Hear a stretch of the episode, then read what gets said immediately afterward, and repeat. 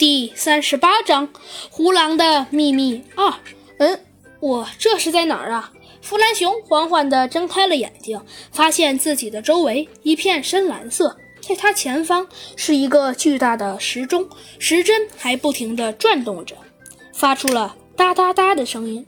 他刚想去仔细看看，却发现有什么东西碰到了他的屁股。弗兰熊。回头看去，却大惊失色。那并不是别的东西，而是猴子警长。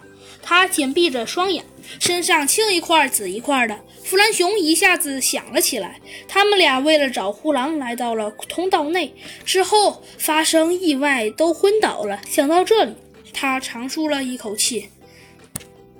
嗯，看来猴子警长并没有什么大碍。他爬向猴子警长，大喊道：“喂喂，醒醒！”可猴子警长却一动不动。猴弗兰熊刚想再喊几声，却发现了一把锋利的小刀按住了他的喉咙。弗兰熊的心提到了嗓子眼，他小心地转过头，想看看是谁，却被身后的影子按住了头。身影静静地说道：“再动就杀了你。”弗兰熊全身都是冷汗，衣服都被汗浸湿了。只好乖乖的不动。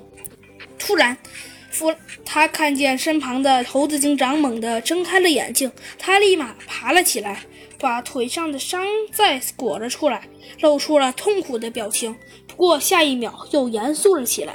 他趁那个身影不注意，猛地一抬另一条腿，踢飞了小刀。猴子警长感激的一把扑向猴子警长，说道。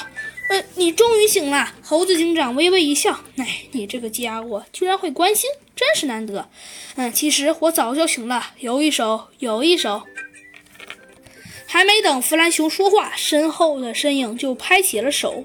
他们转过头，发现那身影戴着个蓝色的面具，穿着一条灰色的长裤，腿上缠了几条绷带。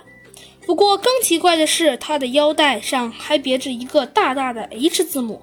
这呃一身装扮让人感到十分好笑、幼稚。啊，你是谁？猴子警长把弗兰熊推到身后，问道：“我是谁并不重要，重要的是我要杀掉你们。”那人捡回了小刀。猴子警长冷哼了一声：“哼，你就是那个胡狼吧？”那人听后愣住了。